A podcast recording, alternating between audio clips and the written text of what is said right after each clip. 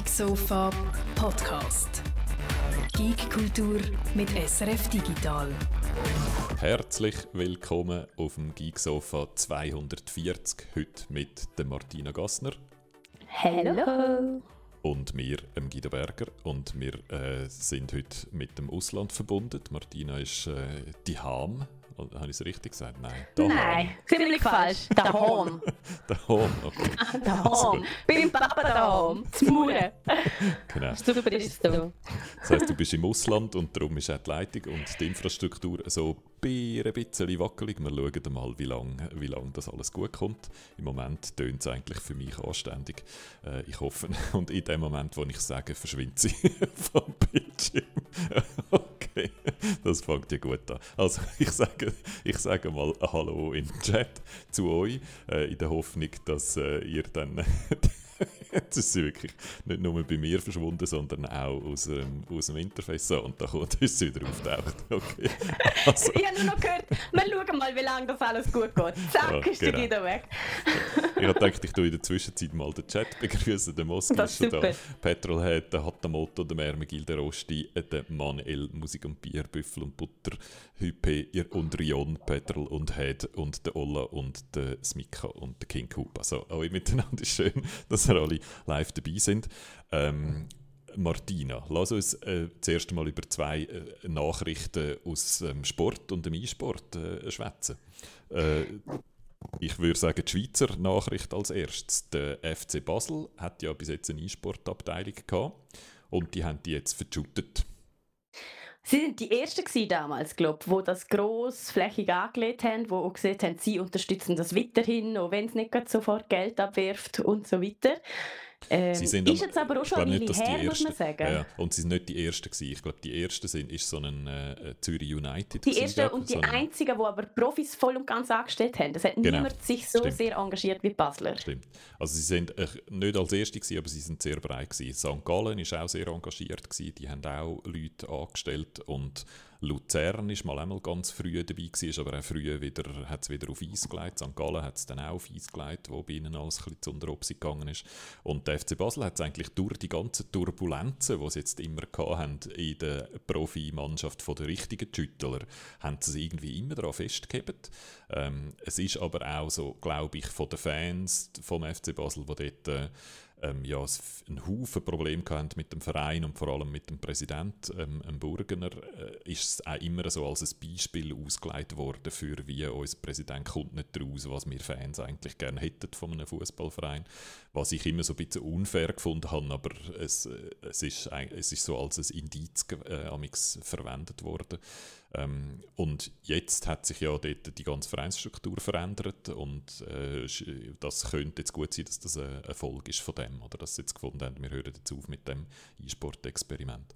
Ähm, zum Zug gekommen ist dafür die E-Studios und da haben wir vor noch nicht allzu langer Zeit der Chef von diesen E-Studios, der Tobi Egartner, ist da bei uns auf dem Sofa gesessen. Dort ist es allerdings um, äh, um Game Marketing und PR gegangen. Er war früher äh, der Mr. Xbox gewesen in der Schweiz, hat für Microsoft und Xbox lang die PR gemacht und ist jetzt äh, der Geschäftsführer von eSport, äh, ein, so ein Produktionsstudio, das sehr viel im E-Sport-Bereich macht.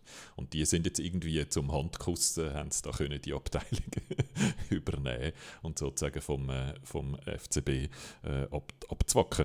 Ähm, inklusive der Profis dort, also der, der Lubo, der berühmte Luca Boller, wo ich würde sagen, wo so im FIFA-E-Sport-Bereich äh, wahrscheinlich so der bekannteste Name ist in der Schweiz. Ähm, den haben sie auch übernommen. Also der gehört jetzt nicht mehr im FC Basel, sondern ähm, äh, den E-Studios. Ich würde fast vermuten, das ist eigentlich inoffiziell schon immer ein bisschen so gewesen. Also ich nehme an, der Lubo ist wahrscheinlich schon immer mehr verbandelt mit, äh, mit den E-Studios wie mit dem FC Basel letztendlich. Aber ja. das muss er uns dann mal selber sagen. Ich glaube, so die die Konstruktion ist beim FC Basel ähnlich gewesen wie auch bei den anderen Fußballvereinen, die gedacht haben, sie tun so in Fußball, äh, in, in virtuellen E-Football nennen sie das manchmal, äh, investieren, ähm, dass das nämlich nicht ein, im Profibetrieb angesiedelt war oder so von diesen Budgets finanziert worden ist, sondern eigentlich aus den Marketingbudgets vom Verein. Dass man es auch als so eine Marketingmaßnahme angeschaut hat in erster Linie, nämlich die Sorge, dass da die Jungen, oder, die, die so viel gamen, weißt, die eben, dass die gar nicht mehr so Fußball schauen und dass die aber einen Haufen E-Sport schauen und dass es darum schwieriger ist, das jüngere Publikum zu erreichen und mit den Sponsoren auf der Libri bekannt zu machen, was ja eigentlich eine der Funktionen ist von einem Fußballverein. Und dass dann die halt auch FCB Libri haben und dass dort auch Sponsoren vom FCB drauf hat und so man auch wieder an ein jüngeres Publikum kann ankommen. Das ist glaube ich immer so die strategische Überlegung gewesen. Und äh, das scheint einfach nicht so richtig funktioniert zu haben, weil der FCB ist jetzt lange nicht der einzige Verein, der eher wieder sich ein bisschen zurückzieht aus dem. Oder eben, wie gesagt, St. Gallen zu Weiss gelegt, Luzern zu Weiss gelegt. Ich glaube, jetzt sind es wirklich nur noch so die Welschen, oder? Der FC Lausanne und, und Servet wo E-Sport-Abteilungen immer noch unterhalten. Mal schauen, wie lange das dort noch geht. Bei Lausanne ist auch ein ziemlicher Umbruch. Dort ist äh, mit Ineos so ein grosser Chemie-Gigant der Hauptfinanzier. Äh, dort ist im, im, im Profibetrieb bei den normalen Fußballern auch ziemlich viel gegangen in der letzten Zeit. Da bin ich noch gespannt, wie fest die ihre E-Sport-Aktivitäten weiterführen mm. Ich denke, bei E-Sport ist sowieso, und das ähm, ich meine, das ist so viel, das ist ein bisschen eine Blase gewesen, insofern, als dass man das einfach als Marketinginstrument total missbraucht hat, oder? Von, bei Leuten eingesetzt hat, die gar keine Ahnung haben, was eben Videospiele sind, beziehungsweise E-Sportler. Das war einfach ein Buzzword gewesen, wo man irgendwie jedem weisshörigen Manager können verkaufen vor ein paar Jahren noch und, und ähm, dass das nicht all die Erwartungen kann erfüllen kann, ist eigentlich von Anfang an klar gewesen. Und Strategien sind auch immer so ein bisschen unklar gewesen, oder? Es gibt ja unterschiedliche Strategien. Die Deutsch-Schweizer Verein würde ich sagen, so vereinfacht. Die, die sich engagiert haben, haben eigentlich vor allem auf virtuellen Fußball, sprich FIFA gesetzt. Die haben eigentlich immer einfach ein FIFA-Team gemacht und FIFA-E-Sportler äh, an Bord geholt, ähm, wie eben der Luca Bollreinen ist. Und haben dann auch immer so ein bisschen einerseits die Überlegung dahinter war, das sieht gleich aus. Das ist das Gleiche, das verstehen Fußballfans. Wenn wir Fußballfans virtuelle, äh, computergesteuerten E-Sport beibringen, dann nehmen wir etwas, das gleich aussieht, dann kommt man gerade raus. Ähm, also es ist inhaltlich näher. Aber Sportlich ist es natürlich ein etwas anderes, oder? Weil es ist nicht, also nein, eigentlich etwas sehr anderes, weil es nicht ein Mannschaftssport ist, es ist eigentlich eine Einzelsportart. Also der, der Lubo spielt allein, oder? Er ist ein Einzelathlet. Und darum auch von der Mentalität her etwas anderes als, ein, als eine Fußballmannschaft, die sehr viel immer auf die Zusammenstellung und das Geigen von der Mannschaft von dem abhängt und eben genau nicht von einzelnen Athleten wie im Tennis oder so. Das heißt, dort hat es schon mal so einen, einen Widerspruch gegeben und dann hat es auch, glaube ich, einfach praktisch in jeder Fankurve hat immer so Widerstand gegeben oder nicht nur beim, bei Basel, äh, bei IB sehr stark, man erinnert sich noch an die Szene, wo mal Playstation-Controller aufs Spielfeld geflogen sind bei einem richtigen Shooty-Match. Also dort hat es einfach auch Widerstand gegeben. Und dann ist es vielleicht dann ist dann für die Marketingabteilungen noch schwierig, oder? Wenn du dann einerseits denkst, oh, du machst da etwas Gutes, so für die Zukunft vom Verein. und andererseits kommt eigentlich so der Kern von deinen Fans, findet es irgendwie gar nicht so lässig. Und mhm. ähm, Darum haben jetzt, ich würde sagen, die, gerade eben die Welschen Vereine, Lausanne, ähm, Servet, die haben eigentlich einen anderen Weg gewählt. Die haben eigentlich so klassische E-Sport-Teams aufgestellt, die in verschiedenen Disziplinen antreten. Was ja auch das Einzige ist, was Sinn macht, was wir auch von Anfang an gesehen haben, weil E-Sport, mhm. wie du jetzt schön erklärt hast, wird von den E-Sportlern ja nicht mal als E-Sport akzeptiert und von den Fußballern nicht als Fußball. Also es ist einfach das falsche Tool von, von jeder Perspektive aus. Genau. Aber bis, bei, wenn man es dann so als sagt, ah gut, wir sind ein polysportiver Verein und wir haben Mannschaften und Sportlerinnen und Sportler, vor allem Sportler, kann man da glaube ich noch sagen, in, in, unterschiedlichsten Disziplinen und Sportarten, dann ist, muss eigentlich auch deine Vereinsstruktur dann passen, oder? Dann muss auch halt wie ein polysportiver Verein aufgestellt sein. Wenn dann aber so im Normalbetrieb sich dann alles trotzdem immer nur um die erste Mannschaft vom Fußball, äh, von, von der Fußballmannschaft dreht, dann gibt es dort auch wieder so Widersprüche, die früher oder später wahrscheinlich zu Reibereien im, im Verein führen. Und darum bin ich jetzt noch gespannt, wie sich das bei Lausanne entwickelt oder ob, das, ob dort die neuen Investoren finden, ach, wir wollen sicher nicht ein polysportiver Verein sein, wir wollen auf Fußball setzen äh, und mhm. Geld verdienen damit. Ähm, oder wir haben eine andere Strategie, das wird sich jetzt alles noch zeigen. Aber dass der FC Basel das abstoßt, ist natürlich jetzt, also die E-Studios sehr positiv verkaufen. Oder? Die freuen sich darauf, dass sie jetzt eine E-Sportmannschaft haben, dass sie einen der bekanntesten äh, äh, Schweizer E-Sportathleten zu sich holen Das ist für sie sicher nicht schlecht, aber ich glaube, so insgesamt für die Entwicklung des E-Sport in der Schweiz, äh, vom Fußball-E-Sport, muss man schon sagen, das ist ein grosser Rückschlag. Oder? Weil, wie du Ende, gesagt hast, oder? Ja, es ist das Ende von all diesen Träumen über eine Schweizer Fußballliga, ähnlich wie sie es Österreich hat oder viele andere Länder. Also wenn sogar der FC Basel jetzt noch der Letzte, der immer gesagt hat, er glaubt an den Traum und sie wollen an dem Festheben aussteigt, ist das Thema wieder vom Tisch für zehn Jahre. Das kann man wahrscheinlich so hart formulieren. Ja, vor allem, also wenn, wenn du damit meinst, dass es eine offizielle Schweizer Liga gibt, genau. die mit dem Schweizer Fußballverein äh, Verband zusammenarbeitet und so, ich was immer auf dem erinnern. Tisch gelegen ist. Genau, genau. vor drei, vier Jahren habe ich so Beiträge geschrieben, weil das heiß diskutiert worden ist von jeglicher Beteiligten. Da sind Fußballclub am Tisch gehockt, EA ist am Tisch gehockt, GameTurnier.ch ist am Tisch gehockt. Die sind kurz davor gewesen, so wie es immer tönt hat, einen Deal zu machen und der ist jetzt weg.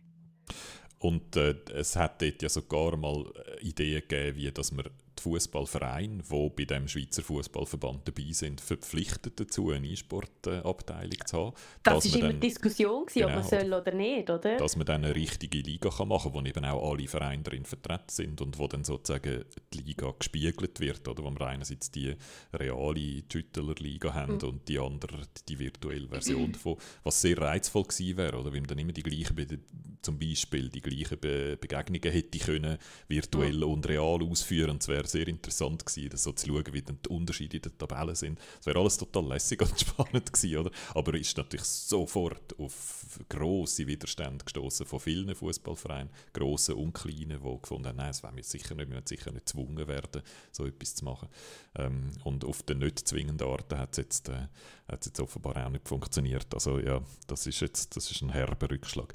Obwohl man ja, äh, man muss da hinten auch noch sagen, wir sind ja die, die immer wieder daran erinnern, FIFA ist nicht gleich E-Sport. E-Sport äh, findet häufig auch eben in völlig anderen Disziplinen statt und ist dort auch viel größer und hat ein grösseres Publikum und es werden höhere Preisgelder ausgezahlt als im FIFA, im Fußball, äh, E-Sport. Naja, in der Schweiz war es genau umgekehrt, Guido. In der Schweiz ist FIFA eine der grössten E-Sportarten und mit Abstand der, der Cup mit den grössten Preisgeldern. Nein, nein, nein, nein, nein, nein. Doch? Nein, Counter-Strike und League of Legends. Hat es mehr als 20'000 ja, Stutz ja. gegeben? Wenn? Also die Postfinanzliga, das ist die grösste oder? Das ist LOL, LOL gewesen, oder? Nicht Dota, doch League of Legends. Und dort ist glaube ich am meisten Preisgeld gezahlt worden. Und wenn man schaut von den Athletinnen und Athleten her, ist Counter-Strike zum Beispiel auch viel grösser als, als FIFA mix war. Viele Leute, mehr Leute, die das spielen, mehr Turniere, wo, wo stattfinden. Also da hätte man auch können in, in eine andere Disziplin hineingehen und hätte vielleicht etwas Nachhaltigeres auch können aufbauen Ja. Anyhow, es ist vorbei. Dafür ist Zera zum ersten Mal heute live dabei beim Gigsofa. Hoi! genau. So hat alles seine äh, negativen und seine positiven Seiten. Das wiegt sich jetzt genau auf. das wiegt sich genau auf.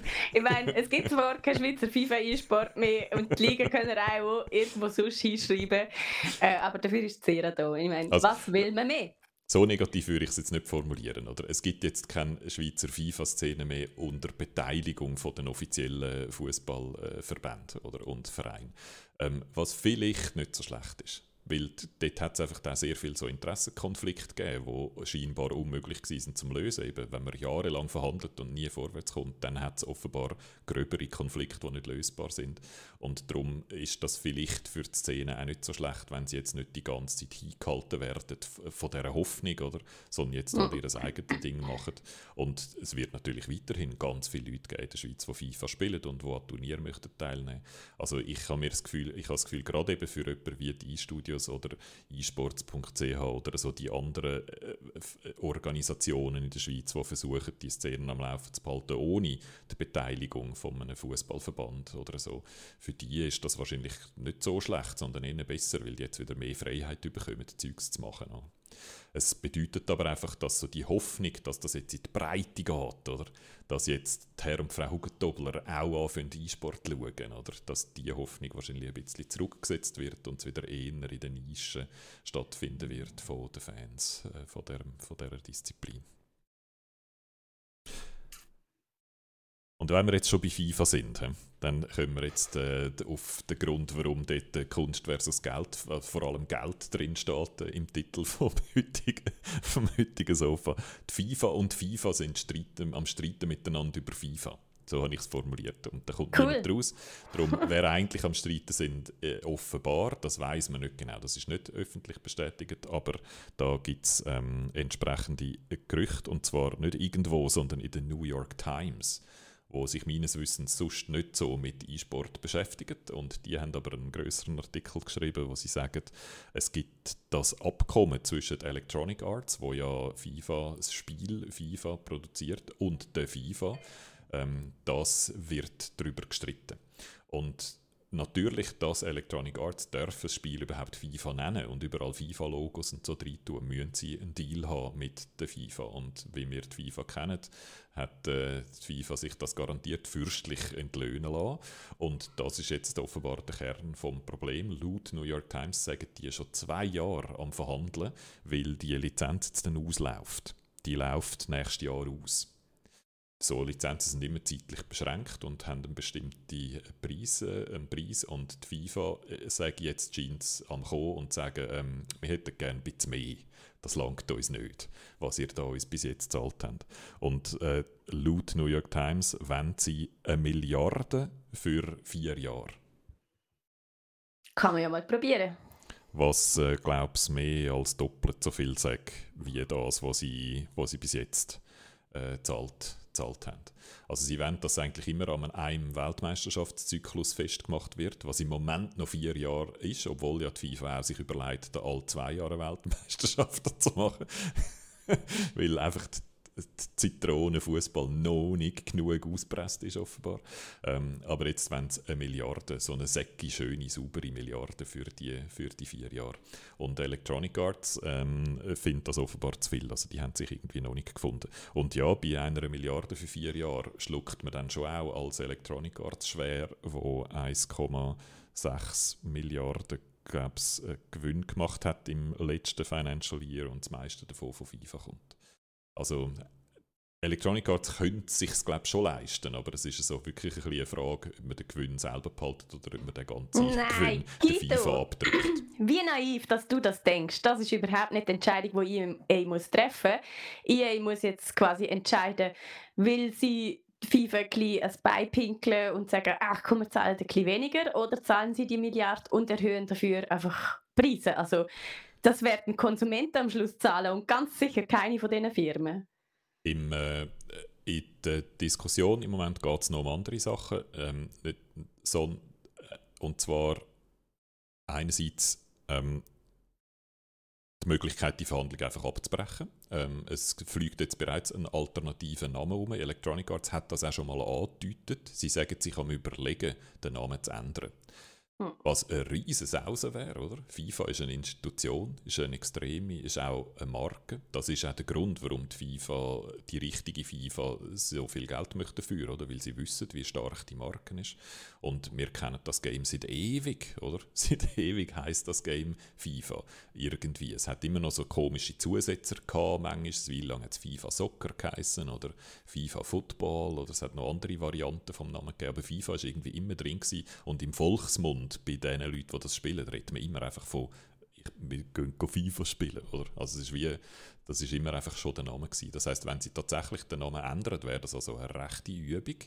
Ähm, ist ja beim grossen Konkurrent bei Konami, wo gerade der Pro Evolution Soccer in eFootball umtauft hat, auch ein bisschen, äh, auch noch aus anderen Gründen in die Hosen, aber die haben jetzt schon mal können merken, wie schwierig es ist, so einen Brand zu ändern. Das wäre bei FIFA sicher um ein x-faches schwieriger. Ähm, der Name, der umgeistert ist EA Sports FC. Wäre ein, gut, wär, wär ein guter Name, fände ich jetzt nicht so schlecht. Vor allem, hm. weil auch endlich mal Football Club verankert wäre und es nicht Soccer würde heißen oder so. Vor dem hätte ich jetzt Angst gehabt, dass man es irgendwie EA Soccer oder so umbenennt, was ich ein bisschen gruselig fände. Aber egal. Ähm, ja, und das EA ist natürlich auch Verhandlungs... ist das Meme schlechthin, oder? Genau, also das wäre ein super Name. Ist, ist ebenfalls ein starker Brand, oder, wo sie schon haben und die Leute kennen. Genau wo, glaube hat nicht gerade erst kürzlich hat ein, irgendein äh, ein leitender Angestellter von EA Sports gesagt, wie schön das am sagen, oder wenn er auf der Bühne stehen und EA Sports sagen und das Publikum sagt dann «It's in a game» zurück. Also das hm. wäre ein starker Brand, von dem her, sie können das schon machen, sie sagen das natürlich, aber jetzt vor allem auch, weil sie ähm, weil das ist Verhandlungstaktik, oder? Das ist jetzt das Androhen. Wenn, ihr uns nicht, wenn ihr euch nicht wollt einigen dann shooten wir euch halt ganz raus und, und machen einen anderen Namen. Das ist das eine. Das andere, das andere Interesse, das ich ebenfalls interessant finde daran, ist die FIFA, also die Organisation FIFA, sechs sich scheint zusammen überlegen, gerade jetzt, oder, wo es mit dem E-Football Konami sich eigentlich so fest in den eigenen Fuß geschossen hat, dass man nicht mehr von einer kon ernsthaften Konkurrenz zwischen FIFA und Pro Evolution Soccer reden kann.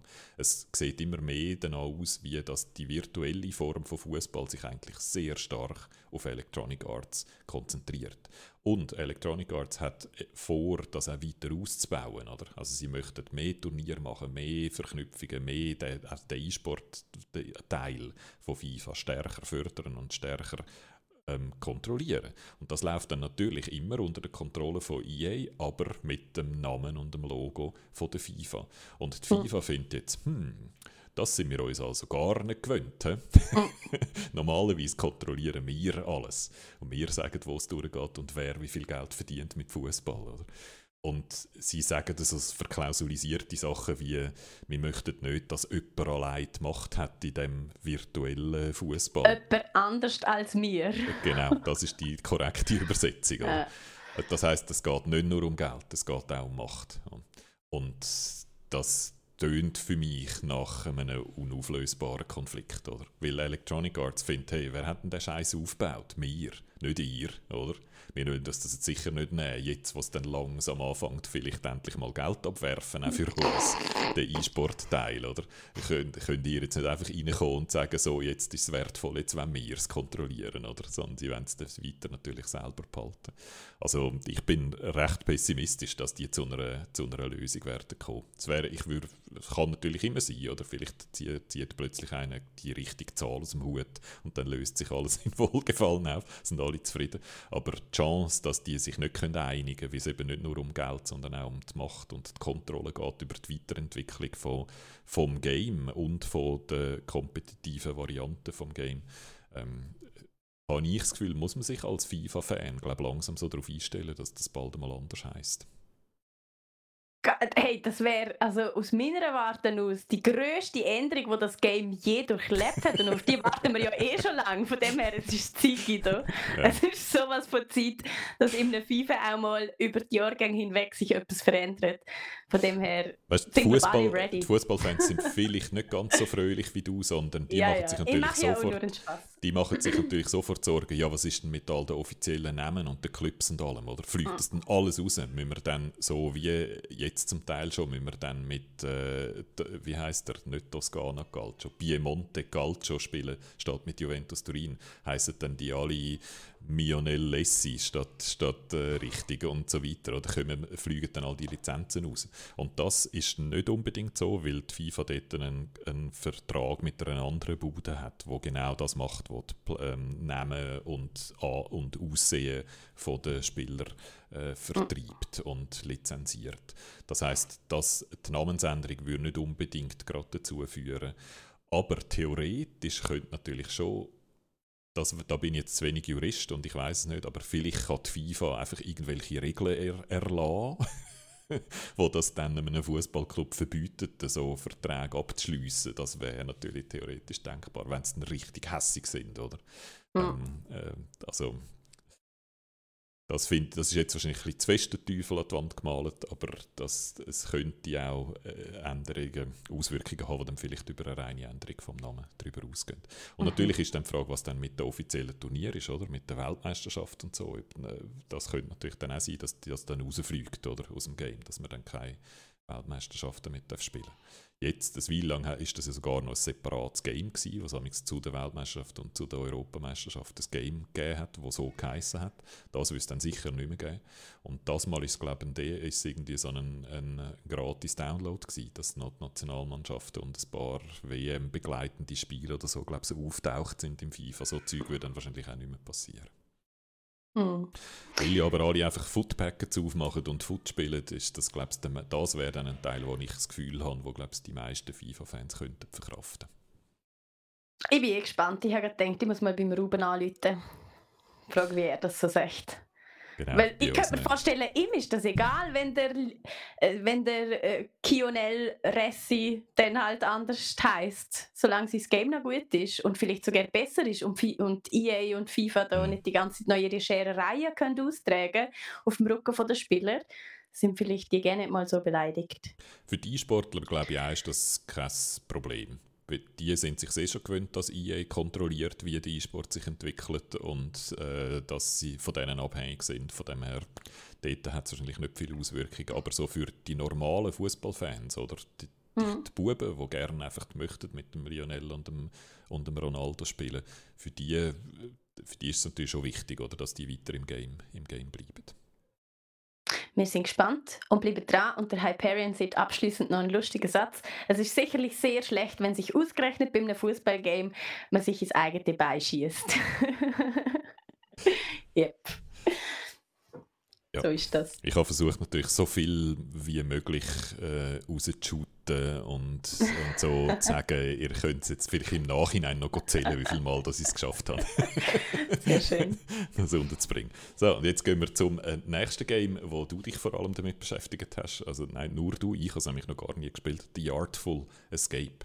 Du hast es oh, im Let's Play gespielt, ich habe reingeschaut im, im Let's Play. Du hast, glaube ich, hast es fast fertig durchgespielt. Ich habe also allein habe ich es schon durchgespielt und im Let's Play spielen wir zuerst den Anfang, dann die Mitte und dann tatsächlich oh. Spoiler Vollgas der Schluss. Ah, oh, da ist so ein bisschen übersprungen. Okay, gut. Also man kann fast das Ganze nachschauen, wenn man möchte. Wie findest du es? Ich finde es richtig lässig, Guido. Und ich hätte nie gedacht, dass das ein Spiel ist, das mir könnte gefallen weil es ist eigentlich genau all das, was ich so früher gesehen habe. Ist nicht mies und finde ich ein langweilig und hin und her. Es ist nämlich gameplay-technisch wirklich sehr, sehr unaufgeregt. Man läuft hauptsächlich von links nach rechts und hat ab und zu so ein kleines, kleines Minigame, wo weit entfernt von einer Herausforderung ist.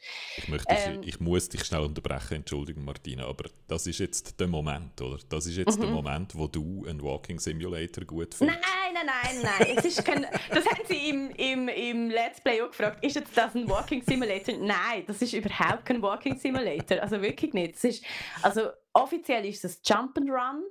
Ähm, so beschreibt sich selber. Äh, ähm, ja, ich hätte jetzt eher gesagt, das ist so ein Guitar Hero Game. Letztendlich aber ist es einfach ein Musical, wenn du mich fragst. Und darum gefällt es mir eben so gut, weil ich ja wirklich so einen Weak Spot in meinem Herz habe für Musicals. Ich habe sie alle gesehen und ich habe sie alle geliebt. Und es hat mich voll packt. Es ist nämlich einfach so ein Wohlfühlgame. Es ist volle Pappe voll von Musik. Du bist ein Folkmusiker, der eigentlich ein Rockmusiker will sein und auch irgendwie einen berühmten Onkel hat, der so große Fußstapfen hinterlassen hat, wo mir irgendwie das Gefühl haben, kann wir nicht ausfüllen und wenn wir nicht ausfüllen. Ähm, und er erfindet sich selber dann sozusagen neu und man kann das dann auch wirklich im Spiel, also wir geben ihm eine eigene Origin-Story, wir geben ihm einen Namen, wir geben ihm später dann auch noch ein Outfit und einen Look und ähm, ja, das ist, was man macht, nur zum am Schluss eigentlich herausfinden, ja, es ist halt. Es oh, ist muss, halt, ich, warte, warte, muss ich die Spoilerfahnen aufheben? Schau, da die Spoilerfahne ja, Was findet man am Schluss raus? Nur zum Schluss herausfinden, dass man halt sich nicht wehren kann, gegen was, also wo man herkommt. Man, Wurzeln mhm. bleiben Wurzeln und man muss sich mit denen irgendwie arrangieren. Man kann nicht so tun, als wäre man jemand anders. Und das finde ich eigentlich auch noch eine schöne Geschichte letztendlich. Also, wenn es auch sehr simpel ist, finde ich es noch eine schöne Moral. Das hat mir wirklich einfach gut gefallen. Und was mir an dem Game eben so gut gefallen hat, nebst der Musik und dem Wohlfühlen und dem Schönsein, ist, wie wahnsinnig kreativ das ist. Also es ist gezeichnet in der buntesten, verrücktesten Regenbogenfarbe. Es ist wie ein wilder LSD-Traum. Ähm, es sieht sehr so nach so 60s, so Yellow Submarine Optik aus, oder so Beatles, äh, ja, Britpop-Optik. Äh, Genau, äh, jemand hat im Chat auch gesagt, das ist so ein bisschen Beatles ähm, mit «Ich weiß gerne um was noch». Ähm, das war auch sehr treffend. Äh, die Macher sind, ist der Gitarrist von den Galvanets. Ich habe noch nie von dieser Band gehört. gehört. Die sind 2007 mal so auf dem aufsteigenden Ast gewesen. Ähm, aber nicht sehr weit gekommen. Also eben, ihre Songs kenne ich alle nicht.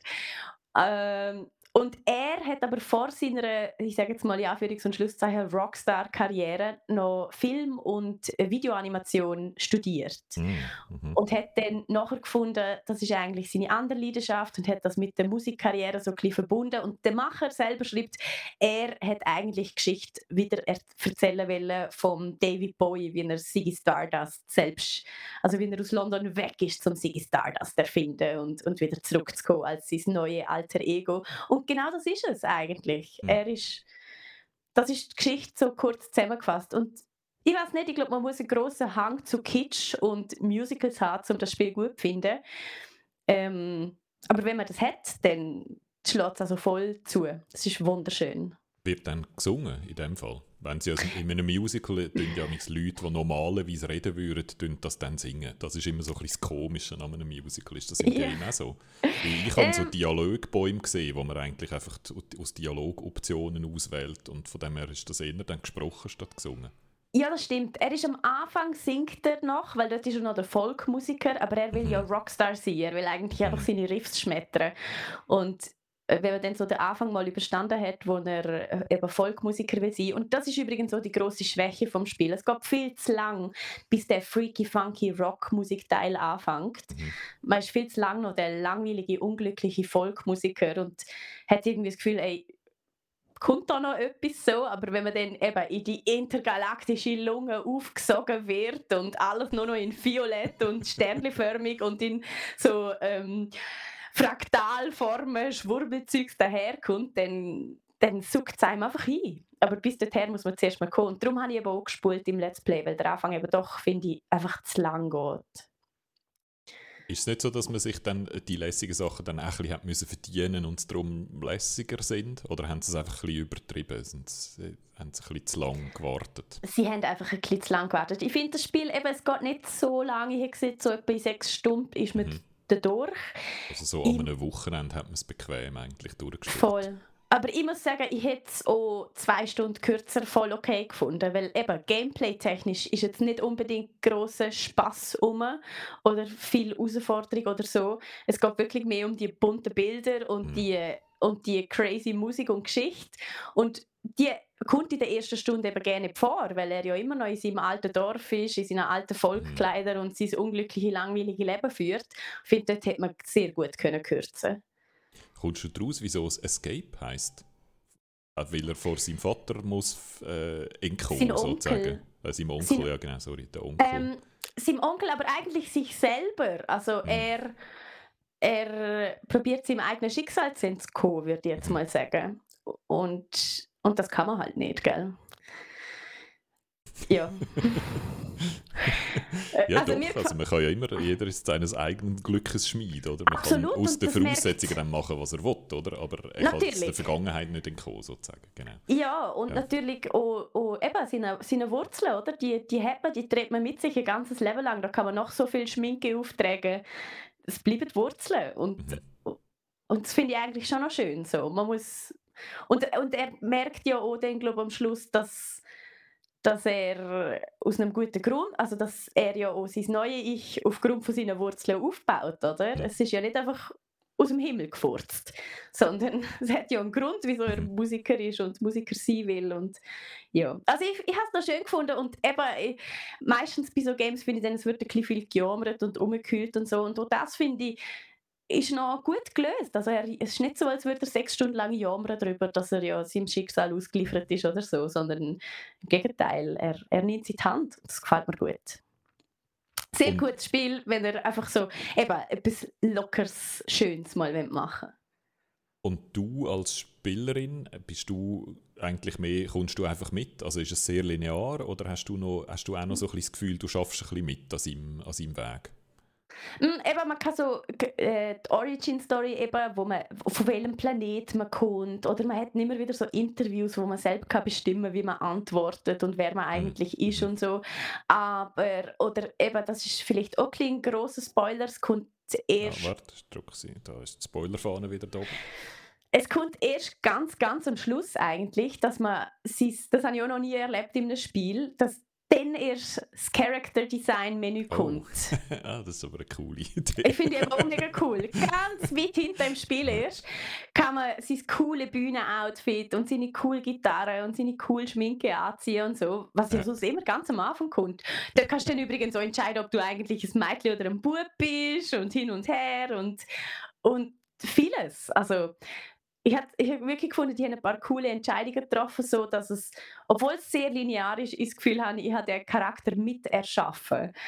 Und ja, das hat mir noch gut gefallen. Und wo auch genuin Game-Mechanik-Sachen sind, oder? Nicht einfach so eine, ähm, eigentlich ein Animationsfilm, wo ab und zu nochmal ein Knöpfchen hat, wo dann wo eigentlich ein weiter Knöpfchen hat, oder? Wie es yeah. manchmal passiert, wenn Leute aus dem Animationsbereich kommen und sich eben sehr lineares erzählen äh, gewöhnt sind, dass sie dann immer meinen, schnell in die oder in die Richtung äh, lenken oder Pause und nur dann geht es weiter, wenn du richtige Knöpfe drückst, dass das schon genug Interaktion ist, oder? Ja. Und da hat es scheint so auch so richtig eben so die, die Minigames und die clevere Idee mit dem Character äh, Creator, das sind ja. so richtige Game Design Elemente.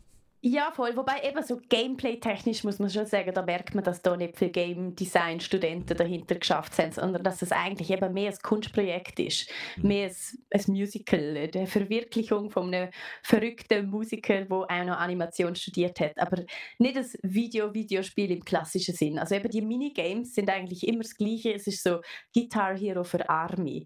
Du hast genau fünf Knöpfe, also die Schultertasten, die oberen zwei und Viereck, Dreieck, Kreis Kreis, wo du so als Guitar Hero Minigame kannst einsetzen Und da musst du eigentlich auch mehr so, es ist weniger Guitar Hero, du musst sie nicht im richtigen Moment drücken, sondern du musst sie einfach nachspielen. Es ist wirklich sehr einfach. So wie, wie heißt das komische Game ja, mit der Farbe? Komische Game? Mit den vier, so glaubst Die vier Huren Knöpfe, die du dann immer musst nachdrücken musst. Genau so ja, ist es, nur so. es sind fünf Knöpfe. Okay. Ja. Das ist auch schwieriger. Es ist auch schwieriger, aber ich muss sagen, ich habe es ein bisschen unterfordernd gefunden zum Teil. Aber eben, um das geht es ja auch nicht. Und dass ich genau. mich zufrieden gebe mit einem Game, das null Gameplay hat, hätte ich nie gedacht, Guido. Hätte ich wirklich nicht gedacht eine Frage vom Alter. Gell? Es, ist einfach, Ach Gott, es, muss so nicht jedes, es muss nicht jedes Game herausfordernd sein. Es können auch ja. Games lässig sein, die dich nicht die ganze Zeit challengen und in Aufregung versetzen, sondern wo andere Emotionen kommen. Und die sind da offensichtlich gekommen. Oder es ist ein Spiel, das dich beschäftigt. Sehr, sehr. Also ich habe es einfach wunderschön gefunden, muss ich sagen. Es hat mir, hat mir gut getan, so etwas kreatives Bunts zu spielen wo gerne nichts von mir wollen hat, aber mir gleich viel gegeben hat. So kann man es vielleicht sagen. Ich habe es verkauft als ein Game, das du eines der besten vom Jahr findest. Ist das immer noch so? Oder habe ich es überverkauft? das hast du überverkauft. Das würde ich nie so sagen. Ähm, es ist sicher, eben, ich würde es nicht mal als klassisches Game bezeichnen. Mhm. Ähm, aber es ist, also, es ist seit vielen Jahren eines der schönsten Games, die ich gespielt habe.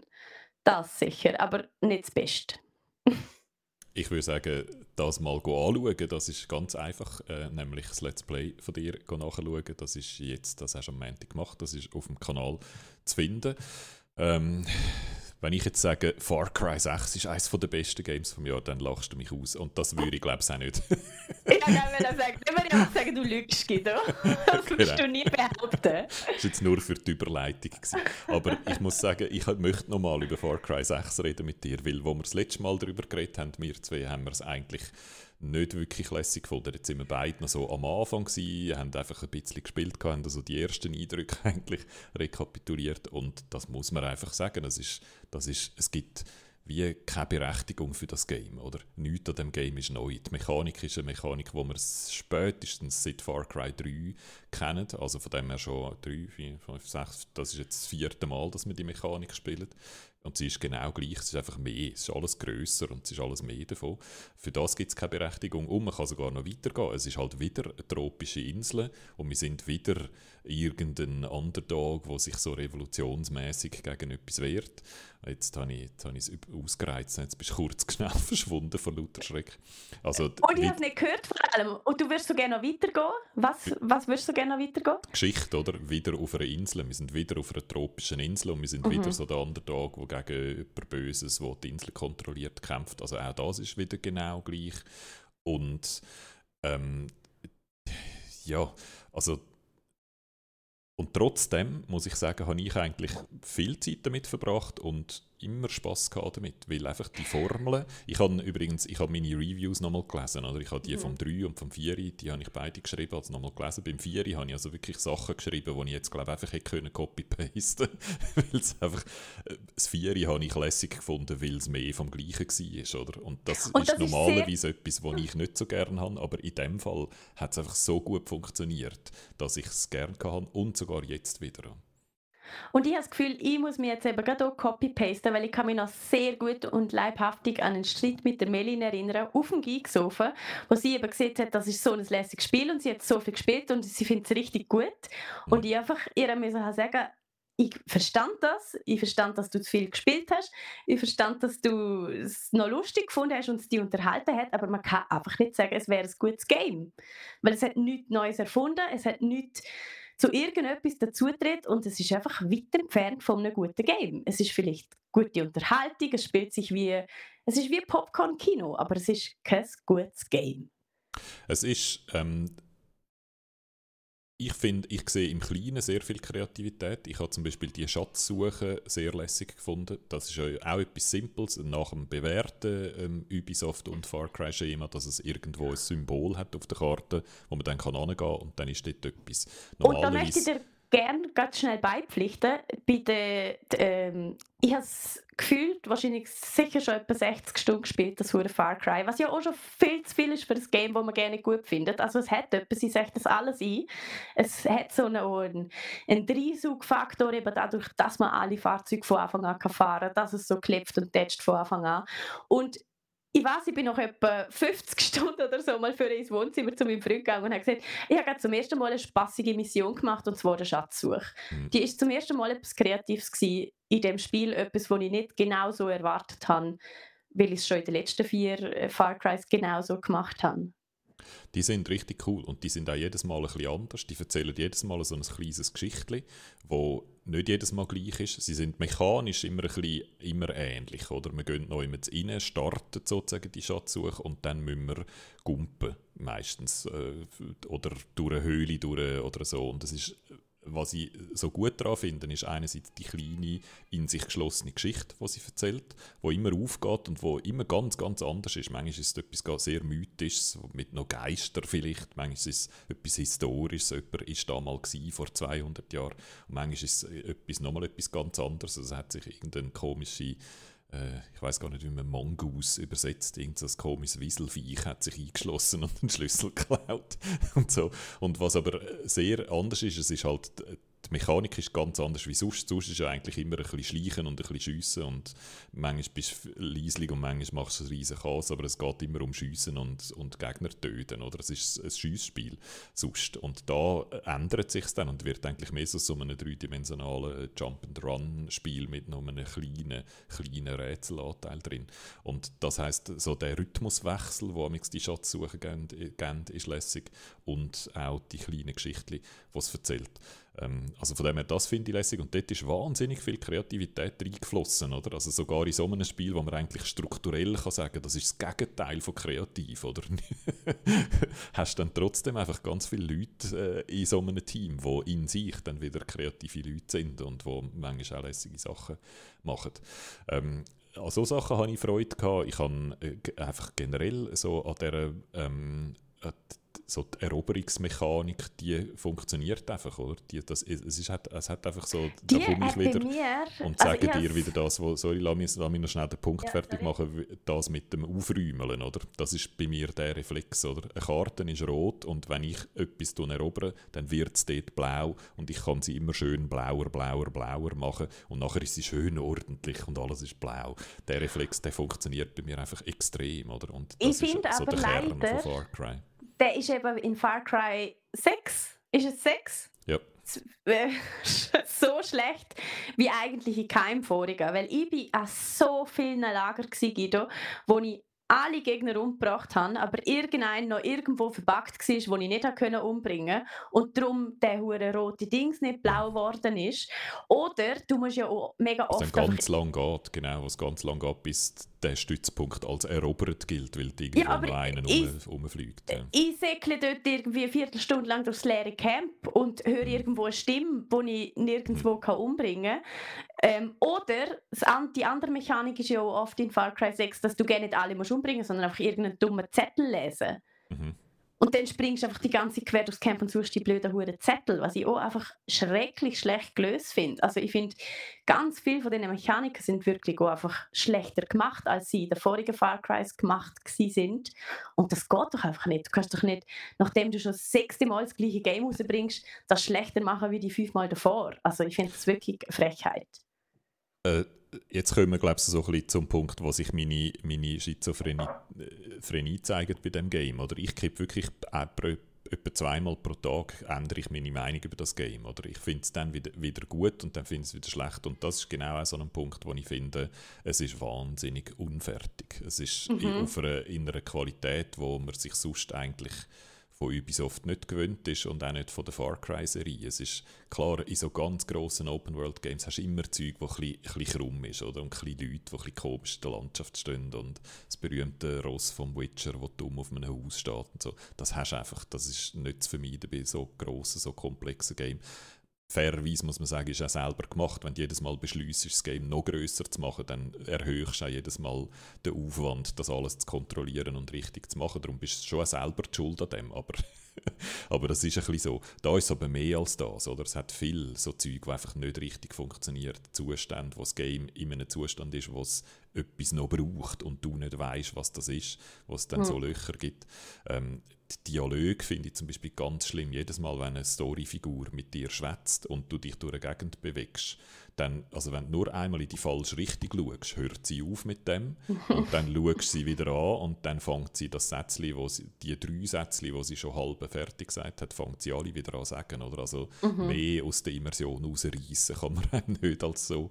Also viel so kleines Zeug. Oder ja, ich, ich habe während dem, während dem Let's Play haben die Leute gefragt, wie ist denn so die Fahrphysik? Und ich habe dort eigentlich gefunden, ja, für mich ist das alles okay, es fährt dort hin, wo ich fahren will. Ausser du fährst über irgendetwas drüber. Also manchmal, wenn du über, über kleinste Steine drüber fährst, fliegst du irgendwie zwei Meter in die Luft. Also, ja, und nicht nur das, du kannst ja immer einstellen, automatisch komisch. verfolgen. Hast, mhm. also, ich, weil, mir Mach ich selten, aber ja. Ich mache es immer, weil ich fahre schrecklich finde in diesem Game. Also, hm. Aber ja, also wenn dem Flüge. Ja, aber mit dem Controller natürlich. Ah, zwar nein, ich habe eigentlich mehr mit der Tastatur gespielt, wenn man so viel schiessen muss. Das ist ähm, vielleicht eben noch ein Unterschied. Ich habe es auf der Konsole gespielt und habe dort fahren. Natürlich ist es kein, es kein Rennspiel, es ist nicht eine coole Fahrphysik, aber ich habe sie absolut funktional gefunden. Aber eben mit der Ausnahme, dass die, also völlig unklar ist, durch was kann man durchfahren und durch was nicht. Genau. Und wenn man mit irgendetwas in Berührung kommt, wo ein kleinen Widerstand hat, dann macht das Spiel völlig crazy Zeug. Und das Lustige an der Geschichte ist eigentlich, dass sie ähm, auch nicht, dass eben wenn du es selber fahren lässt, sie auch nicht wissen, wo man reinfahren kann und wo nicht. Und dass die mhm. absurdesten hure Szenen äh, passieren mhm. vor deinen Augen, wenn du siehst, automatisch zum Ziel fahren. Also dann macht er wirklich einfach nur crazy Zeug und du denkst so, okay, wow, das funktioniert also auch nicht. ja, es hat, es hat wirklich viel Zeug, das nicht funktioniert. Und abgesehen von all dem habe ich dann natürlich auch noch über die Story angefangen nachzudenken und dort, das möchte ich jetzt nochmal darauf zurückkommen, weil da haben wir ja bevor es rausgekommen ist, haben wir über das ein, zwei Mal geschwätzt da, oder? Weil wir ja immer schon ähm, immer wieder mal darüber diskutieren, sollen Games politische Aussagen machen oder nicht. Das haben wir schon bei Far Cry 5 ein bisschen diskutiert. Und im Vorfeld jetzt zu Far Cry 6 ist das auch wieder aufgekommen, das ist diskutiert worden. Und dort haben sie so einen komischen, ein komisches Hin und Her gemacht. Zuerst ist eigentlich so die Standardaussage von Ubisoft, die sie auch früher immer schon gemacht haben. Bei The Division zum Beispiel haben sie das gemacht, bei Far Cry 5 äh, haben sie das gemacht. Und garantiert dann auch bei ein, zwei anderen Spielen, ähm, wo sie so darauf hingewiesen werden, im Fall gewisse Game-Mechanik oder Thematik in dem Spiel macht eigentlich eine politische Aussage. Und sie dann in der Regel sagen, nein, nein, wir wollen das nicht. Wir wollen so wenig politische Aussage wie möglich machen. Wir wollen eigentlich die Spielerinnen und Spieler selber politische Überlegungen machen lassen. Und sie dann, trauen ja nicht einmal zu sagen, dass das Kuba sein soll. Genau. Und dann hat man sie immer wieder darauf hingewiesen, ja, aber du kannst nicht im, jetzt speziell auf Far Cry 6, alles an dem ist Kuba, oder? Es ist kubanische Musik und es ist kubanische Zigarren und es, ist, äh, es, ist, es sind kubanische 50er Jahre Auto und es geht um, um Sanktionen von den USA etc. Also es ist mehr Kuba, kannst also wirklich nicht sein. Und sie reden davon vom Flüchten auf Miami. Es ist völlig klar Kuba. Das heißt, so tun, wie wenn es nicht Kuba wäre, ist doch irgendwie komisch. Und dann haben sie so einen 180-Grad-Schwenk gemacht und gesagt, doch, doch, das ist einfach schon, wir probieren es, oder? Wir wollen so die Balance finden zwischen doch politisch interessant, historisch irgendwie einigermaßen verankert, äh, hat etwas zu tun mit realen Revolutionen oder den Erfahrungen, die Menschen haben, die in einer Revolution leben. Ähm, wir wollen das aber balancieren mit, dass es auch ein Unterhaltensspiel sein soll und dass man soll Spaß haben Und das finde ich, das ist eigentlich das, wo man sie jetzt muss beim, beim, ähm, bei der Nase nehmen und schauen, hat denn das jetzt funktioniert? Und das ist für mich eigentlich die grösste Fehlschlag von dem Game. Das hat überhaupt nicht funktioniert für mich. Der Anspruch, wo sie selber an sich gestellt haben, nicht mal unbedingt ich. Ich habe wir beide, glaube haben von Anfang an erwartet, die, die Story wird nichts. Weil es ist bis jetzt noch immer so gewesen in diesen Games, oder? dass die Story ein bisschen komisch ist. Ich habe sie auch, was ich wirklich auch finde, ich habe wenn ich zurückdenke an Far Cry 3, wo ja viele, glaube ich weiß nicht, wie es dir geht, aber viele finden das so ein bisschen, das Beste von den Far Crys. Ähm, ich habe die Story ganz, ganz, ganz schlimm gefunden. Das ist für mich eine zu tiefst rassistische und sexistische Story. Und das, der Hauptrassismus-Ding, den haben sie immer noch drin. Der ist immer noch drin. Und nämlich so, es sind jetzt, wir sind jetzt nicht mehr, es ist nicht mehr der White Savior. Das ist es noch im 3 noch gewesen, oder? Dort kommt der Weiße auf die Insel und hilft den dummen Eingeborenen endlich, sich zu lösen vom, vom Bösewicht. Oder? Und das ist eine klassische Trope von einfach die, die die nicht weißen, die können sich nicht selber helfen. Es muss einer von außen kommen und ihnen helfen. Das gibt es seit Hunderten von Jahren, ähm, die, die, die, die, Art von Geschichte. Und das ist jetzt nicht mehr so, oder? Die Dani äh, oder der Dani, je nachdem, äh, wie man sie, sie, sie auswählt, ob als Männli oder als Frauli, ähm, ist von dort und hilft sozusagen ihrem eigenen Land ähm, mit. Aber ich habe trotzdem irgendwie das Gefühl, dass niemand, der an dieser Geschichte geschrieben hat, von Kuba ist.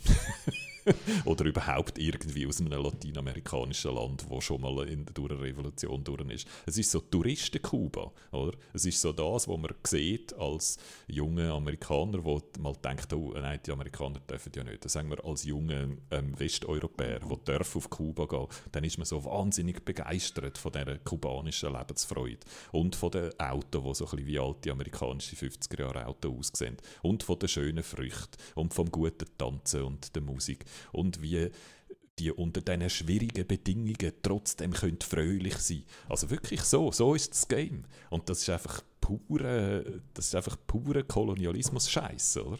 Und würdest du denken, in einem Game, das sagt, es geht um eine Revolution und wir haben, auf, wir haben uns auch Mühe gegeben, latinamerikanische Kultur in das Game hineinzubringen dass das irgendwie immer noch fehlschlägt, ist mir nicht ganz klar wie. Also es ist sehr, ich so, glaub, ich sehr so taubstumm. ich glaube, die Leute bei Ubisoft wissen, dass etwa mm, 75 bis 80 Prozent der Leute eher so Gamer sind wie nie, anstatt wie du, Guido. Und nachdem der zweite Dialog im Spiel so dermaßen holprig und schlecht war, einfach alle weiteren Dialoge geskippt werden. Ich habe keine Ahnung, um was in dem Game geht. Es ist mir einfach, ich habe es nicht mehr reviewen, ich habe gedacht, ich gebe mir das nicht also ich habe alles überklickt, alles. Ich habe es mir alles gegeben, oder? Und ich habe im Let's Play auch wirklich dann etwa, äh, gefühlt etwa eine Stunde lang erklärt, wie groß der Unterschied zwischen diesen Guerillas ist und der Guerilla äh, unter einer irgendwie historischen Guerilla-Realität. Ähm, das kann man dort nochmal anschauen, das tue ich da nicht alles nochmal wiederholen. Aber was mir zum Beispiel völlig fehlt, ist irgendeine Form von Ideologie, oder? Ich kenne also nicht viele Revolutionen, wo Ideologie keine Rolle spielt. Oder? In diesen ganzen lateinamerikanischen Revolutionen der 60er Jahre. Also der Che Guevara ist ein Hardcore-Marxist und die tun die ganze Zeit miteinander über Marxismus diskutieren und wer die richtige Interpretation vom Marxismus hat und wie man das jetzt umsetzen muss in dem Land. Und es ist trieben, es ist trieben von der Ideologie, oder? Und auf der Gegenseite auch. Alle, die gegen so Revolutionen kämpfen, sind ja immer die, die gegen die Kommunisten kämpfen und gegen den Vormarsch der Kommunisten. Also Ideologie auszublenden aus einem Religionskontext, finde ich, äh, aus einem Revolutionskontext, finde ich völlig absurd. ist aber auch nicht so daneben. Religion habe ich gesagt, weil ich noch an Afghanistan gedacht habe, oder? Ja. Wo, auch, wo man auch als eine Revolution kann anschauen kann. Ja, also die Taliban Ideologie ist von der Religion auch nicht weit entfernt. Genau, oder? Aber die sehen sich auch als revolutionäre Kämpfer und dort ist die Ideologie auch absolut mhm. zentral. Und das Game tut so, wie wenn es einfach ein klassischer Kampf von Gut gegen Böse ist. Sie, jede, sie nehmen jede Gelegenheit, um die dir zeigen, wie böse der Diktator wirklich ist. Es liegen Leichen in diesem Game umeinander. Also es klopft und tätscht. Ich habe noch nie so viele Leichen gesehen umeinander liegen in einem Game. Völlig lächerlich. Also wirklich, du gehst in einen Hotelkomplex, wo niemand ist, drei Bösewichte sind dort und dann liegen dort einfach noch 100 Leichen umeinander von Zivilisten. Du wirklich denkst, hat niemand irgendein Interesse daran, die Leichen mal wegzuräumen nach ihrem Massenmord, sie begangen haben. Nein, nein, die müssen dort liegen bleiben. Nicht, weil das irgendwie Sinn machen würde, sondern nur, weil dass das wir schnallen... Kommunismus halt so ist, Guido. Wenn nein, nein, das ist, das ist, weil wir zu dumm sind, um zu schnallen, dass eine Diktatur etwas Böses ist und wir darum müssen sehen, die Leichen dort liegen und wir nicht können abstrakt überlegen, da hat vielleicht jemand mal 100 Leute umgebracht, sondern wir müssen die 100 toten Leute sehen, sonst sind wir zu dumm, zum schnallen, dass das eine böse hm. Person ist, wo man da dagegen kämpft. So, so behandelt mich das Game, oder? Also wirklich, äh, ich bin, ich bin, wird die ganze Zeit als wahnsinnig dumm, dumm behandelt. Und das hat mich wahnsinnig gestört. Und es kommt aber wahnsinnig vogue daher, oder? Es tut so wie ah ja, wir haben hier eine Frau als Revolution, es hat sehr viele Frauenfiguren im Game und es hat eine Transfigur im Game und äh, man hat sich uh, Mühe gegeben, die alle möglichst lokal zu verankern und die durch möglichst lokale Schauspieler voicen zu lassen und hat es dann irgendwie trotzdem Aber dann nicht haben ganz alles geschafft. richtig gemacht, Guido. Sie haben eben nichts richtig gemacht. Sie haben eben nicht geschnallt, um was es geht. Sie haben eben nicht geschnallt, um was es geht. Sie haben einfach all die Höckli abgehökelt, dass man es ihnen nicht vorwerfen kann, dass sie die Höckli nicht abgehökelt haben. Aber sie haben wirklich keinen Schritt weiter überlegt und hm. Und ich habe das jetzt auch wieder in vielen Reviews so gelesen, oder? Sie sind nicht durchgekommen mit dem. Sie haben es nicht geschafft, sozusagen. Niemand findet, ah, das ist jetzt richtig ein geiles Game, endlich haben sie es jetzt geschnallt. Sondern viele finden die Story krumm und finden, ja, sie haben es zwar probiert, aber irgendwie nicht geschafft. Und ich habe es jetzt, glaube ich, ein bisschen aufgegeben. Ich möchte ja nicht den Leuten schon im Vornherein absprechen, dass sie zu etwas fähig sind, weil manchmal überraschen einem Leute. Und das ist da jetzt auch so gewesen, oder? Ich habe wie gehofft, dass sie es jetzt einfach mal anbringen, dass es ein bisschen besser geht. Und die Hoffnung ist enttäuscht worden. Das ist vielleicht auch wieder, da kannst du mir jetzt wieder vorwerfen, naiv zu sein, aber ich finde, die dürfen wir nicht aufgeben, auch beim AAA-Gaming nicht. Nein, ich finde auch nicht. Und zum Beispiel, also gerade zum da vielleicht äh, die, die äh, unpopuläre Meinung zu vertreten, dass sie in Far Cry 5 das ja ein Stück weit auch geschafft haben, meiner Meinung nach. Weil das hat, mir, hat mich ein paar Mal überrascht, inhaltlich, muss ich sagen. Ich finde, es war eines der eher besseren Far Crys. Gewesen. Und das war eben nicht 2012 oder so bei Far Cry 3, sondern das ist ganz das Letzte, was ich gemacht habe, ist wirklich eines der besseren gewesen. Das würde ich jetzt sagen, ist eher wieder eines der schlechteren. Aber, ich würde eben sogar so weit gehen, die Leute, die da geschrieben haben an Far Cry 5, die können schon etwas, oder? Ich habe zum mhm. Beispiel, die Clara sagt ganz am Anfang mal, das ist schon Far Cry 6 meinst du jetzt? In Far Cry 6, ähm, die, wo, äh, die Clara ist die Chefin von der Revolution, sie ist so die Anführerin. Und sie sagt einmal, eine Revolution ist nicht einfach fertig, sondern das ist wie häufig etwas, wo ein Land dann nachher noch jahrzehntelang noch weiteres Zeugs passiert, oder? Weil jemand, der aus einer Revolution rauskommt, will selten die Macht abgeben, weil das sehen wir in ganz vielen Ländern, Länder, die durch Revolutionen durch haben müssen, dass die nachher noch grosse Probleme hatten etc. Naja, ich würde sagen, das muss nicht mal eine Revolution sein, wie man gerade aktuell überall sieht. Also die Macht wird nicht zurückgehen. Das ist jetzt halt so. Macht abgeben fällt vielen Leuten schwer, genau, das, das erwähnt sie mal und das, das das ist, es, hat so, es hat immer wieder so Sätze drin, wo du denkst, oh, das ist jetzt schon noch ein cleverer Satz gewesen, da hat jemand etwas äh, verstanden und es ist jetzt anders als die klassische gut gegen böse Geschichte. Es kommt so Nuancen und Schattierungen über und dann ist aber trotzdem dann wieder die Grundstruktur von der Geschichte und die, die Hauptstoßrichtungen und so sind dann trotzdem wieder so in einem alten Schema.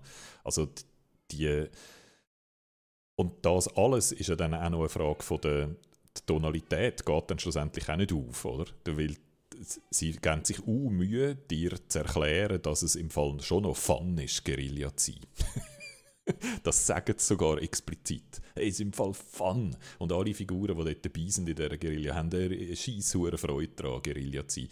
Mit der Ausnahme von ein, zwei, die auch ein bisschen leiden darunter. Aber die meisten finden es noch Fun. Und die Tonalitätsschere, die, und das muss so sein, weil das Game, das Gameplay-Empfinden der Spielerinnen und Spieler von dem Game ist ja einfach, man macht einfach Chaos in dieser Open World und es ist noch lässig, den Chaos zu veranstalten, zu schauen, wie das Spiel reagiert auf mein Chaos. Das heißt, ich habe den Fun, oder? Und darum haben sie wie müssen den Fun irgendwie auch in die Story hineinschreiben und dort geht es dann erst recht komplett schief, das noch irgendwie zusammenzubringen. Hm. Äh. Schwierig, schwierig. Schwierig, schwierig. Meine Empfehlung am Radio war, komplett Hirn abschalten und einfach nicht daran denken, dass du das schon fünfmal gespielt hast, das Game. äh, und dann kann man wirklich Spaß haben daran. Würdest du das auch sagen?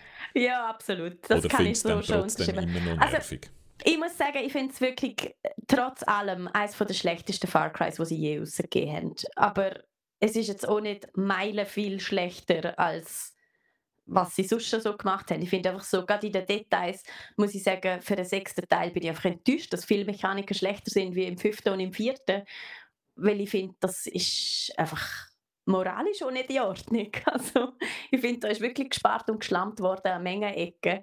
Ähm, was ja wahrscheinlich auch wieder nicht stimmt, weil sie haben es ja wiederum ausgebaut. Also sie haben es ja aufgeblasen und mhm. abgebaut. Ach, was reden wir überhaupt noch darüber? Wir wissen genau, was läuft mit Far Cry 6 und und ihr wisst auch genau alle schon von Anfang an, ob ihr es spielen oder nicht. Weil wenn ihr das 5 ins 4 und das 3 gespielt habt, werdet ihr auch das 6 wieder kaufen. Der Guido und die haben es ja auch nicht anders gemacht. Also, ich glaube, das ist nicht nachhaltig, was sie machen, oder? Ihre, ihre Strategie ist offenbar einfach jedes Mal immer wieder ein Far Cry zu machen und es jedes Mal ein bisschen grösser zu machen. Mhm. Das ist so wie halt Assassin's Creed auch. Und das ist keine nachhaltige Strategie, weil sie selber brennen aus dabei, weil einfach jedes Mal ein bisschen grösser zu machen, und das merkt man jetzt im Game schon an, oder? Es ist schon so ein bisschen kaputt. es ist eigentlich ein bisschen zu gross. Wenn es ein bisschen kleiner gewesen wäre, hätte man es ein bisschen besser können flicken können. Hast du es eigentlich fertig gespielt? Wie gigantisch und endlich ist es? Es ist ich, hab, ich bin mal an einem Punkt gewesen, wo ich dachte, oh, jetzt bin ich in all diesen drei Gegenden von der Insel an einem Punkt, wo es wahrscheinlich nicht mehr lang geht, bis ich die mhm. Story Arcs fertig habe und dann kann ich auf die Hauptstadt zu. Und dann habe ich angefangen, die zuzumachen, aufhören, andere Shit machen, sondern anfangen zu machen. Und dann ist es dann ist einfach einer von denen so ewig gegangen, dass ich so wieder aufgehört habe. Also es ist zum Teil auch künstlich gepatcht, oder? Du hast dann das Gefühl, mm. ja, jetzt muss ich die siebte Gang nochmal dort an und unten den Leerraum, weil wir etwas Wichtiges von dort brauchen, Mission machen. Und ich habe jetzt schon zehn von denen gemacht. Es ist es langt jetzt, oder? Wir könnten jetzt mm. da zum Schluss kommen.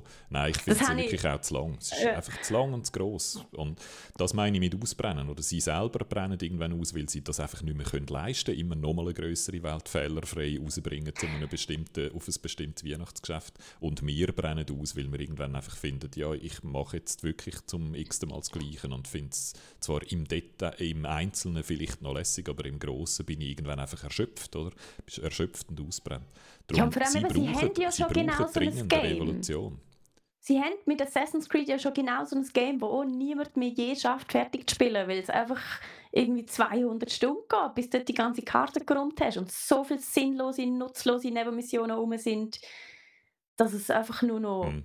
Also, es ist Mir gefällt auf kein dort geht es einfach darum, gefällt dir die Welt oder nicht. Oder? Und mir gefällt jo. erstens, dass man schiessen kann und zweitens gefällt mir die Welt von Far Cry in der Regel ein bisschen besser als die von Assassin's Creed und darum sehe ich schon, dass die beiden eine Berechtigung haben, oder? weil es einfach das eine eher ein bisschen historisch ist und das andere eher ein bisschen Gegenwart in grossen Ich Anführungszeichen. meine nur, sie machen ja genau die gleichen Fehler bei beiden Ja, ja. Spielen. Ja, genau, das stimmt, genau. Und das ist auch für sie wahrscheinlich, sie können, noch, sie können natürlich immer noch mal 27 Studios mehr eröffnen rund um die Welt, bis alle, die irgendwie 3D-Modelle können, für Ubisoft arbeiten. Aber es ist wahrscheinlich nicht das Modell, wo, wo sich rechnet für ewig. Oder irgendwann fangen die Verkäufe dann auch einbrechen und dann rechnet es sich nicht mehr, all die riesigen Studios zu unterhalten, die die riesige Menge von Content müssen produzieren.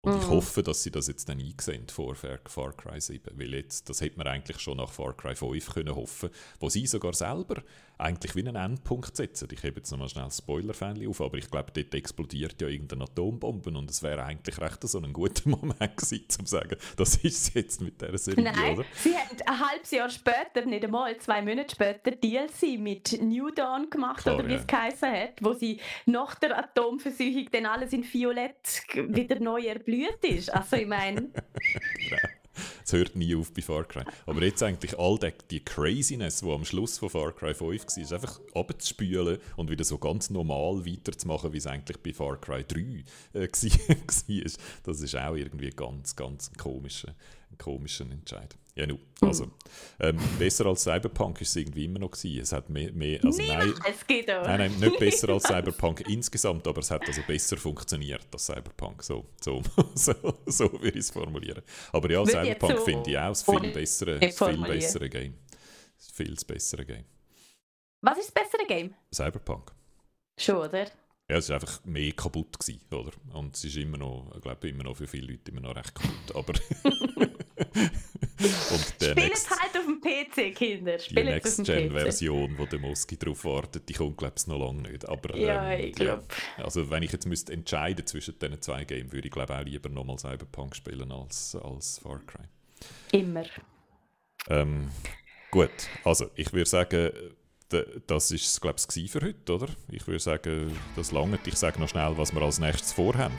Ähm, erstens gibt es Halloween Special. Uh. Ein bisschen früh. Wir fangen schon Ja. am nächsten Montag an mit Halloween, weil wir gefunden haben, ja, äh, niemand von euch nimmt es wahnsinnig genau mit dem Halloween-Datum. Und der Spooktober ist ja sowieso schon. Wir dürfen jetzt schon spooky Sachen machen. Und das Game, das eigentlich perfekt drin passt, ist Back for Blood. Ähm, Hell yeah. Left 4 Dead mit Vampir, oder? So kann man es, glaube ich, beschreiben. Und einfach ein eine modernere Version davon. Ich glaube, es noch gut Character, Character Design. Das Internet ist schon wieder am Lüstern auf die Characters anschauen. Und äh, ich bin gespannt, wie du das dann findest, weil es ist ein Coop-Game, das vierte, sich gegen Horden von Vampir wehren, was ich vielversprechend finde. Und was man dazu noch muss sagen, du hast dann Gäste dabei.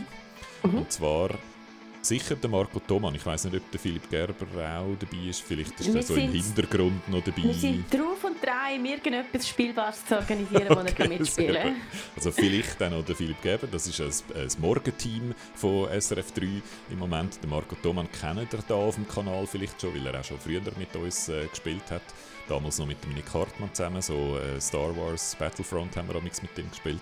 Ähm, und er steigt jetzt in die äh, Vampirkämpferhose und kann euch dann gleichzeitig auch noch so ein bisschen äh, von einem Grusel-Podcast-Projekt erzählen. Also es wird sehr so gruselig nächsten Montag. Das haben wir vor. Und dann äh, freust du dich schon sehr, würde ich sagen, auf Age, Age of Empires 4, oder? Das ist dann Ich- das übernächste Let's Play. Also, das darf ich vielleicht sagen. Das ist wahrscheinlich das Einzige, was ich darf sagen. Ich bin ja schon wie wild am Spielen. Genau, wir sind noch unter Embargo, darum dürfen wir noch gar nichts dazu sagen wahrscheinlich, ähm, aber das, das haben wir geplant. Und nachher wird es dann ein bisschen offen für den Rest. Äh, sicher ist nur der Landwirtschaftssimulator 22 am 22. November. Da bin ich sehr sicher, dass der rauskommt. Das ist wahrscheinlich eine der wenigen grossen Veröffentlichungen vom Jahr, die sicher dann rauskommt. Äh, da freue ich mich auch schon sehr drauf.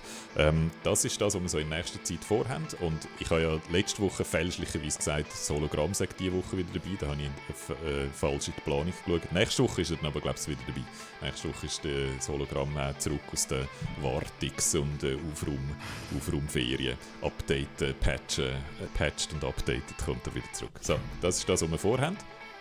Ähm, herzlichen Dank auch euch äh, draußen zum äh, Zuhören, dass ihr uns Zeit geschenkt habt heute Nachmittag. Ähm, ich wünsche euch noch ganz viel Spaß, einen schönen Tag. Bis bald. Adieu. Tschüss.